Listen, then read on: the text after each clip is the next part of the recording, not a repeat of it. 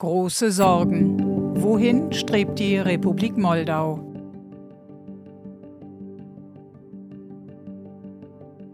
Mit dem Krieg in der Ukraine sind weitere postsowjetische Staaten ins Licht der westlichen Medienöffentlichkeit gerückt, zum Beispiel die Republik Moldau. Dort erprobte Moskau bereits Anfang der 1990er Jahre, was es Mitte des letzten Jahrzehnts in der Ukraine anzettelte. Russland betrieb die Spaltung des Landes.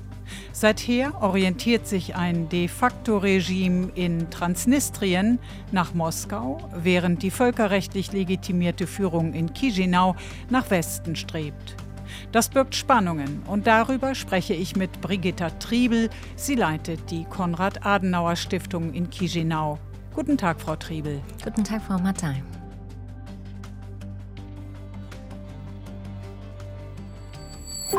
Moldau grenzt an die Ukraine und hat selbst viele Flüchtlinge von dort aufgenommen. Welche Folgen hat der russische Krieg gegen das Nachbarland für die Republik? Ja, die Republik Moldau hat tatsächlich in den ersten Tagen die prozentual zur eigenen Bevölkerung, die nur 2,6 Millionen sind, die meisten Flüchtlinge in ganz Europa aufgenommen. Aber das war nur eine Auswirkung dieses Krieges. Gleichzeitig hatten viele Moldauer und Moldauerinnen nach dem 24. Februar 2022 die Angst, dass sie das nächste Ziel sein werden. Nun ist es nicht so gekommen wie befürchtet. Also Russland ist keineswegs einmarschiert. Aber man fragt sich überhaupt, welche strategische Bedeutung Moldau für Russland hat dass die russische Armee äh, nicht ähm, nach Transnistrien gekommen ist oder sogar weiter, liegt an der ukrainischen Verteidigung. Also im Moment hat die Republik Moldau ein sicheres und friedliches Leben und das sagt die Präsidentin Maja Sandu ganz offen, weil die ukrainische Verteidigung so stark ist. Gleichzeitig hat die russische Seite auch kurz nach Kriegsbeginn ihre Strategie der letzten Jahre in der Republik Moldau intensiviert und das war die hybride Kriegsführung. Das heißt also, alles unter militärischen Maßnahmen hat man in der Republik Moldau intensiviert. Was für Maßnahmen waren das so? Das können ganz unterschiedliche Instrumente sein. Man hat die Desinformation, die Fake News-Kampagnen hochgefahren. Also insbesondere, wenn es darum ging, wer hat den Krieg begonnen. Das auf der einen Seite. Auf der anderen Seite hat man tatsächlich mit allen Mitteln, die man auch über die Jahrzehnte der engen Beziehungen mit der Republik Moldau hatte, genutzt, um dieses Land zu destabilisieren. Es gibt Parteien in der Republik Moldau, die direkt oder indirekt finanziert werden von Moskau, die sind dann auf die Straße gegangen im Jahr 2022 gegen die proeuropäische Regierung. Man hat vor allem, und das war der effektivste Hebel, die Energieabhängigkeit der Republik Moldau genutzt, um eine Wirtschafts- und Energiekrise in der Republik Moldau auszulösen, die wir uns hier in Deutschland gar nicht vorstellen können. Denn die Republik Moldau war zu 100 Prozent abhängig von russischem Gas und weiteren Energielieferungen. Und das wurde so gedrosselt, dass dieses arme Land das erste Mal Energielieferungen aus anderen Ländern kaufen musste, auf dem Weltmarkt kaufen musste.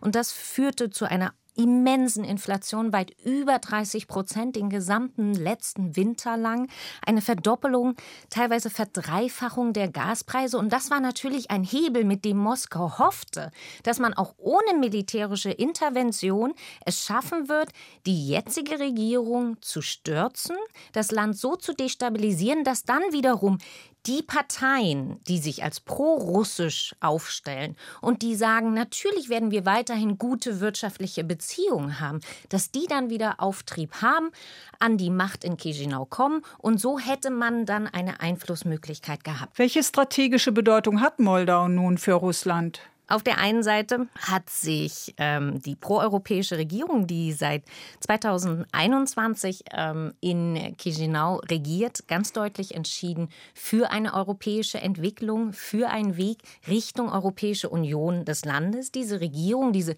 ähm, ähnlich wie Kiew zum Beispiel. Ähnlich wie Kiew und äh, diese Regierung wurde mit über 50 Prozent 2021 gewählt. Die Präsidentin, die in ihrer Zeit vor der Präsidentschaft diese Partei gegründet hat, Maya Sandu, mit einem klaren proeuropäischen Programm, hat sie 60 Prozent der Stimmen 2020 gewonnen. Und diese Präsidentin mit ihrer Partei und der jetzigen Regierung versuchen seit zwei Jahren das Land tiefgehend zu reformieren, tiefgehend umzubauen, hin wirklich zu einer funktionierenden Demokratie, hin zu einem Land, was ein Teil der Europäischen Union werden kann, umzubauen. Das ist der eine Grund, warum wir genau diese Regierung und dieses Land unterstützen sollten. Etwa 60 Prozent der Bevölkerung sagt bis heute, dass die europäische Integration das Ziel ist ähm, Moldaus sein sollte. Und auf der anderen Seite sind es natürlich auch unsere Sicherheitsinteressen. Die Republik Moldau liegt zwischen Rumänien und der Ukraine, ist sehr, sehr wichtig für diese Region, für den Süden der Ukraine, aber auch für unser EU-Partner, für unser NATO-Partner Rumänien, aber auch Bulgarien, dass das ein stabiles, eine Land wird und eine feste Demokratie.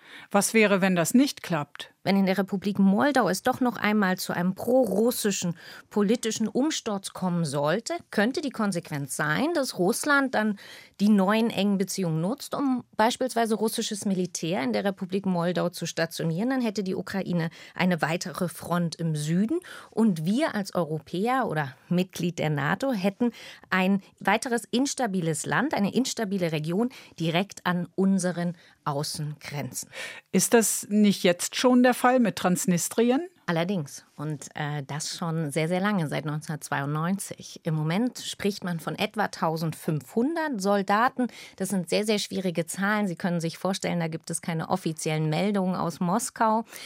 Was wir wissen, ist, dass die Soldaten dort vor Ort seit Jahren, also seit 2014, seit der illegalen Annexion der Krim und dem Krieg im Donbass nicht mehr ausgetauscht werden können, weil Russland keine Landverbindung zur Republik Moldau und auch damit zu Transnistrien hat. Also das sind mehrheitlich äh, Transnistrier, die unter ähm, Vertrag der russischen Armee dort stehen. Die sind sicherlich auch irgendwie militärisch ausgebildet, aber sie bedeuten im Moment keine akute militärische Gefahr für die Republik Moldau, weil im Moment die ukrainische äh, die ukrainischen Sicherheitskräfte weit näher an Transnistrien sind als die russischen Sicherheitskräfte. Und das bedeutet auch ein vorsichtiges Vorgehen der sogenannten Eliten in Transnistrien, in der Hauptstadt Tiraspol, die natürlich pro-russisch sind, die sehr enge Beziehungen nach Moskau haben, die überhaupt durch russische Unterstützung noch regieren, noch an der Herrschaft sind. Aber man sieht auch hier seit Kriegsbeginn versuchen diese, diese Eliten sich eher zurückzuhalten aus diesem Krieg, sodass sie nicht Teil werden, denn dann müssten sie damit rechnen, dass sie eben auch in einen Krieg mit der Ukraine gezogen werden. Nun ist die Republik Moldau ja seit letztem Jahr EU-Beitrittskandidatin. Aber äh, man fragt sich ja trotzdem, wie kann dieses Land der Europäischen Union beitreten, wenn ein Teil von Russland kontrolliert wird? Und das war ja genau das Ziel der russischen Politik schon der 90er Jahre, dass man verhindern wollte, dass die ehemaligen sozialistischen Teilrepubliken, ob es nun Ukraine, Belarus, Georgien oder eben Moldau ist, sich zu weit aus dem eigenen Einflussgebiet entfernen und womöglich noch Mitglied der EU oder der NATO werden. Und Transnistrien war immer das beste Hebel in Moldau. Und natürlich wurde dieser Konflikt immer wieder von russischer Seite angeführt, wenn es um ähm, die Entwicklung der Republik Moldau ging, wenn es um, um ähm, Verträge ging, ob es nun Handelsverträge waren oder andere. Und das versucht jetzt die gegenwärtige Regierung in Chisinau umzudrehen oder etwas zu ändern. Man sagt sich, uns ist die Priorität, unsere Priorität ist die Annäherung an die EU, die Mitgliedschaft in der EU. Wir werden alles dafür tun, dass den Teil der Republik Moldau, den wir kontrollieren, modernisiert, reformiert wird, um dann auch gut vorbereitet zu sein für eine potenzielle Wiedervereinigung oder Reintegration Transnistriens. Aber wir werden auch dafür werben, dass wir ein Teil der EU werden können mit diesem ungelösten Konflikt. Ist damit zu rechnen, dass die EU sich darauf einlässt? was ich jetzt beobachte, auch natürlich bedingt durch den Krieg im Nachbarland, dass die europäische Seite da sehr pragmatisch darauf reagiert, ähm, um eben Russland diesen Hebel zu nehmen. Und aus meiner Sicht kann das funktionieren, denn es ist tatsächlich so, die Republik Moldau muss noch sehr, sehr viel tun, muss sich noch sehr viel weiterentwickeln, um ein, ein Mitglied der EU werden zu können und eine mögliche Wiedervereinigung, die überhaupt erst denkbar ist, wenn dieser Krieg im Nachbarland zu Ende gehen wird und wenn dieser Krieg hoffentlich im Sinne der Ukraine entschieden werden wird, dann wird diese Wiedervereinigung, diese Reintegration eine Mammutaufgabe für dieses kleine Land werden. Wir kennen das aus Deutschland. Das wird nicht nur finanziell, sondern auch gesellschaftlich eine, eine, eine sehr schwierige Aufgabe werden. Und da sollte man die Republik Moldau nicht jetzt in diesen zehn Jahren, die zumindest so offiziell für den Beitritt geplant werden, mit überlasten. Also wenn Sie von Wiedervereinigung sprechen, dann sprechen Sie von der Wiedervereinigung mit Transnistrien. Aber seit Mitte, pardon, seit Ende März wird in Moldau auch offiziell Rumänisch gesprochen. Und da steht ja auch immer wieder der Vorwurf oder auch der Gedanke im Raum, dass äh, die Führung von Präsidentin Sandu genau das anstrebt, nämlich eine Vereinigung mit Rumänien. Das tut äh, die Präsidentin nicht. Sie möchte sehr enge Beziehungen mit Rumänien haben. Rumänien ist tatsächlich das wichtigste Nachbarland für die Republik Moldau. Das hat vor allem historische Gründe, denn äh, jetzt müssen wir weit zurückgehen ins 14. Jahrhundert. Das Fürstentum Moldau war ein Fürstentum, was in dieser ähm, in dieser Region geherrscht hat, die heutige Republik Moldau gehörte dazu, ein Teil der heutigen, des heutigen Rumäniens, der Ukraine. Und aus dieser Zeit stammt die, die sprachliche Nähe. Ja, man spricht in der Republik Moldau Rumänisch, zumindest etwa 70 Prozent sagen, das ist ihre Muttersprache. Und aus diesen sehr engen historischen, kulturellen Verflechtungen, die nach dem Ersten Weltkrieg auch dazu führten, dass ähm, Moldau ohne Transnistrien übrigens ein Teil Rumäniens wurde, sind bis heute sehr, sehr enge politische, kulturelle und wirtschaftliche Beziehungen entstanden. Das bedeutet also, dass für die Republik Moldau der wichtigste Partner immer noch Bukarest ist. Gerade in den letzten zwei Jahren hat sich das nochmal intensiviert. Also der erste Besuch der Präsidentin Maya Sandu 2020 führte natürlich nach Bukarest. Nach dem Kriegsbeginn war Rumänien das Land, was die Republik Moldau ähm, aufgefangen hat, als man eben kein Gas mehr aus Russland bekommen hat. Es gibt viele neue Wirtschaftsprojekte, um eben die Republik Moldau von rumänischer Seite zu unterstützen. Das ist aber im Moment eine sehr, sehr enge Nachbarschaftspolitik. Das ist keine Vorbereitung einer Reintegration oder Wiedervereinigung. Also denn könnte man denn die Sprachpolitik vielleicht so bezeichnen wie die, sagen wir mal, der Bundesrepublik Österreich und der Bundesrepublik Deutschland, wo ja ebenfalls in beiden Ländern ja Deutsch gesprochen wird, aber beide dezidiert eigene Nationen sind. So könnte man das vielleicht definieren. So kann man es ganz gut definieren. Und da kommen wir wirklich in diese wechselhafte Geschichte der Republik Moldau, vor allem im 20. Jahrhundert.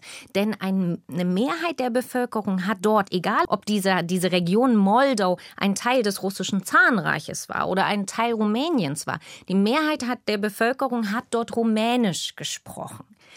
Die Idee einer moldauischen Sprache, auch einer moldauischen Nation, wurde vor allem nach 1945 von Seiten der Sowjetunion kreiert, ja, und, und unterstützt, denn man wollte eben diese Teilrepublik am Rande der Sowjetunion abgrenzen zu Rumänien. Man wollte diese engen Beziehungen abkapseln und man wollte sozusagen diese Republik sowjetisieren und man hat sie auch russifiziert. Also man hat russischsprachige Bevölkerungsgruppen aus anderen Teilen der Sowjetunion dort angesiedelt. Man hat das Russisch massiv gefördert. Das war dann äh, nach 45 die Sprache, Sprache, mit der man Karriere machen konnte, äh, mit der man ähm, in der, auch in der Republik Moldau aufsteigen konnte. Und man hat bei der Sprache ganz interessant die Sprache, also das Moldauische konstruiert. Man schrieb auf einmal in Kyrillisch, aber de facto waren die sprachlichen Unterschiede zwischen diesem konstruierten Moldauisch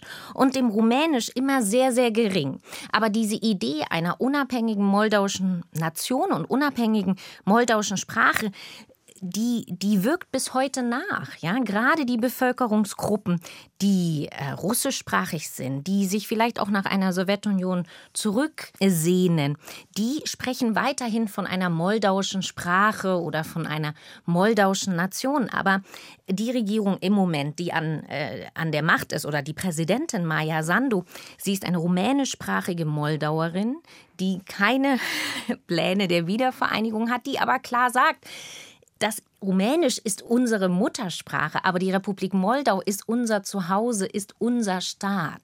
Sie haben vorhin gesagt, äh, der proeuropäische Kurs der Führung und der Präsidentin Sandu wird von 60 Prozent der Bevölkerung der Moldau unterstützt. Ist es der Führung wirklich ernst mit den Werten und Standards der EU? Ich denke jetzt mal vor allem an das Problem der Korruption, die ja offenbar immer noch weit verbreitet ist. Der Regierung ist es sehr ernst. Auch da noch ein Rückblick in die Zeit vor 2020. Maja Sandu führte damals schon als moldauische Politikerin eine Bewegung an, die sich gegen die Korruption vor allem gegen die Korruption des Landes, gegen das politische System, was völlig korrumpiert, völlig gekauft war von den moldauischen Oligarchen gerichtet hat. Und aus dieser Bewegung ist ihre Partei Aktion und Solidarität entstanden und wurde dann auch gewählt. Und ihr erstes Ziel vor allem bis ähm, zur russischen Invasion in die Ukraine, war immer die Bekämpfung der Korruption. Nun ist das ein sehr, sehr schweres Unterfangen in einem Land, was seit 30 Jahren zwar unabhängig ist, aber die Transformation hin zu einem funktionierenden Marktwirtschaft, hin zu einer funktionierenden Demokratie noch nicht geschafft hat, sondern eher noch in den Jahren vor 2020 eigentlich ein, ein Staat in den Händen der Oligarchen war. Ja, unglaublich schwer. Also diese Idee, ja, die Korruption von einem Tag zum anderen ähm, abzuschalten, die, mit denen eben auch teilweise diese Bewegung und die Partei Aktion und Solidarität die Wahlen so, so groß gewonnen hat, ist, ist nicht umzusetzen. Und das sieht man jetzt. Natürlich sind ähm, man, man versucht wirklich, das Justizsystem von, von der Basis an neu aufzubauen. Aber dafür braucht man neue Richter, neue Staatsanwälte. Man braucht eine bessere Ausbildung. Man braucht Personen, die eben nicht äh, ein, keine Vorgeschichte haben, die dann auch überhaupt diese Korruptionsfälle verfolgen können.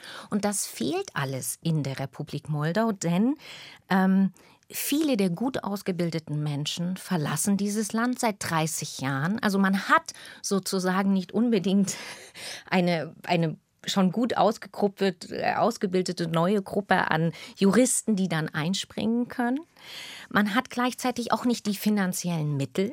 Und durch den Krieg sind so viele andere Krisen hinzugekommen. Ich habe die Energiekrise erwähnt, die Wirtschaftskrise, dass diese Regierung erst einmal in den letzten zwei Jahren nur eine Krise nach der anderen gemanagt hat und die Justizreform, diese Antikorruptionsarbeit natürlich eine Arbeit ist, die sehr, sehr viele Ressourcen und sehr viel Zeit braucht. Dennoch hat das auch jetzt wieder Maya Sandu als ihr Hauptziel ausgerufen, denn daran wird sie auch gemessen werden. Nächstes Jahr sind Präsidentschaftswahlen. Es war ihr Versprechen, die Korruption zu bekämpfen. Und ähm, jetzt ähm, versucht man tatsächlich zu liefern, aber aus meiner Sicht ist es unglaublich schwer weil man sich dort einer Gegnerschaft ja gegenüber sieht, dass die, die vielfach ist. Also auf der einen Seite haben wir die moldauischen Oligarchen mit all ihren Netzwerken, die sie in den letzten 30 Jahren aufbauen konnten, die gar kein Interesse an diesen Reformen haben.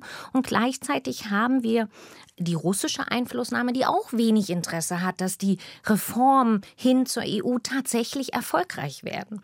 Deswegen ist das wirklich eine, eine Mammutaufgabe für die jetzige Regierung. Aus meiner Sicht nehmen sie es ernst. Und die ersten Berichte, die wir jetzt lesen, über den Fortschritt in der Republik Moldau, wenn es um, um die Eröffnung der Beitrittsverhandlungen äh, mit der EU geht, sind erst einmal positiv. Also offenkundig ist die EU im Moment zufrieden mit den Entwicklungen.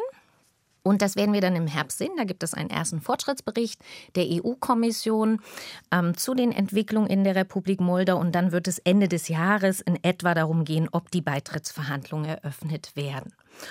Und dann ist ganz entscheidend, ob die Regierung und auch die Präsidentin in den nächsten zwei Jahren wiedergewählt werden. Also aus meiner Sicht sind die nächsten ein bis zwei Jahre für die Republik Moldau tatsächlich entscheidende Jahre, denn es sind viele Reformen begonnen worden. Aber jetzt brauchen wir die Zeit, dass man auch die ersten Erfolge sieht, dass man auch noch weitere langfristige Veränderungen einführen kann. Und da müssen wir jetzt einfach sehen, ob die Bevölkerung weiterhin diese Geduld hat, auch weiterhin überzeugt ist von dieser Präsidentin, von ihrem Reformprogramm.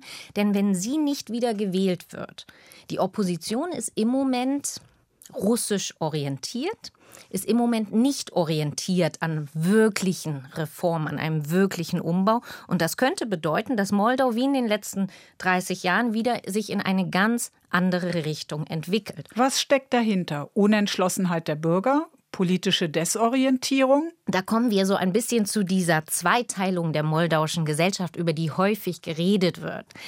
Offiziell sagen 60 Prozent in gegenwärtigen Umfragen, der, der Moldauer und Moldauerinnen, wir wollen ein Teil der EU werden. Damit verbinden aber die meisten Menschen einen wirtschaftlichen Aufschwung, eine Stabilität, eine wirtschaftliche Sicherheit, die die Menschen seit 30 Jahren nicht erlebt haben.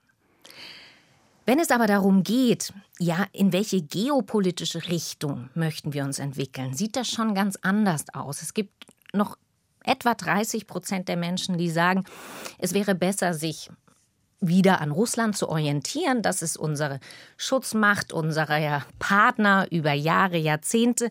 Und auch wirtschaftlich werden wir dann wieder ähm, billiges Gas bekommen, wird unsere Wirtschaft sich wieder erholen können. Und dann gibt es eine andere Gruppe, die durchaus für einen EU-Beitritt ist, die aber sagt, wenn es darum geht, möchten, also wie möchten wir uns geopolitisch orientieren, die sagt, lasst uns neutral sein. Wir möchten sowohl mit dem Westen als auch mit Russland gute Beziehungen haben, am besten mit beiden Seiten gute wirtschaftliche und politische Beziehungen.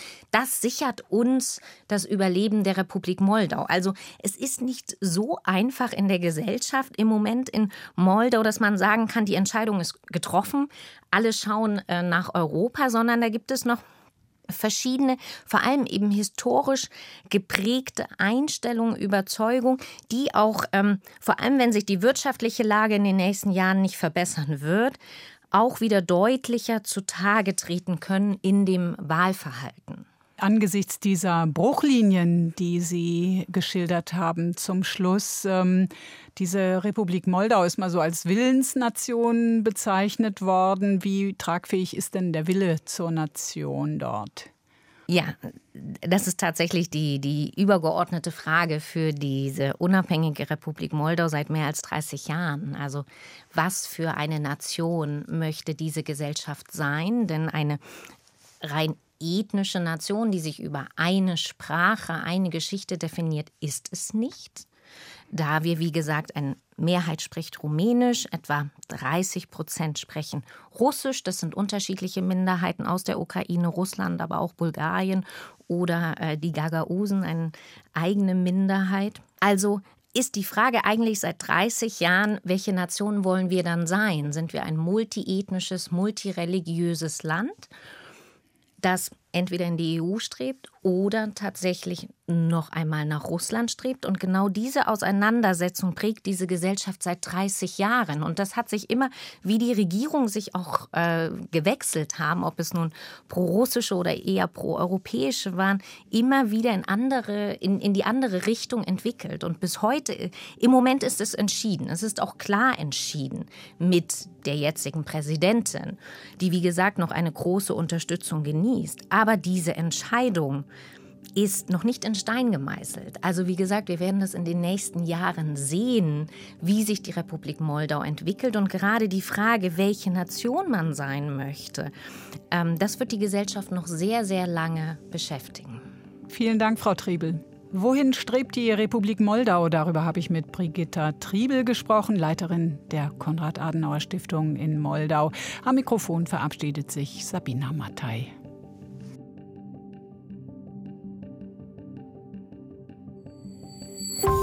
Mattei fragt ist ein Podcast von RBB24. Alle Folgen gibt's in der ARD Audiothek und unter rbb24inforadio.de/podcasts.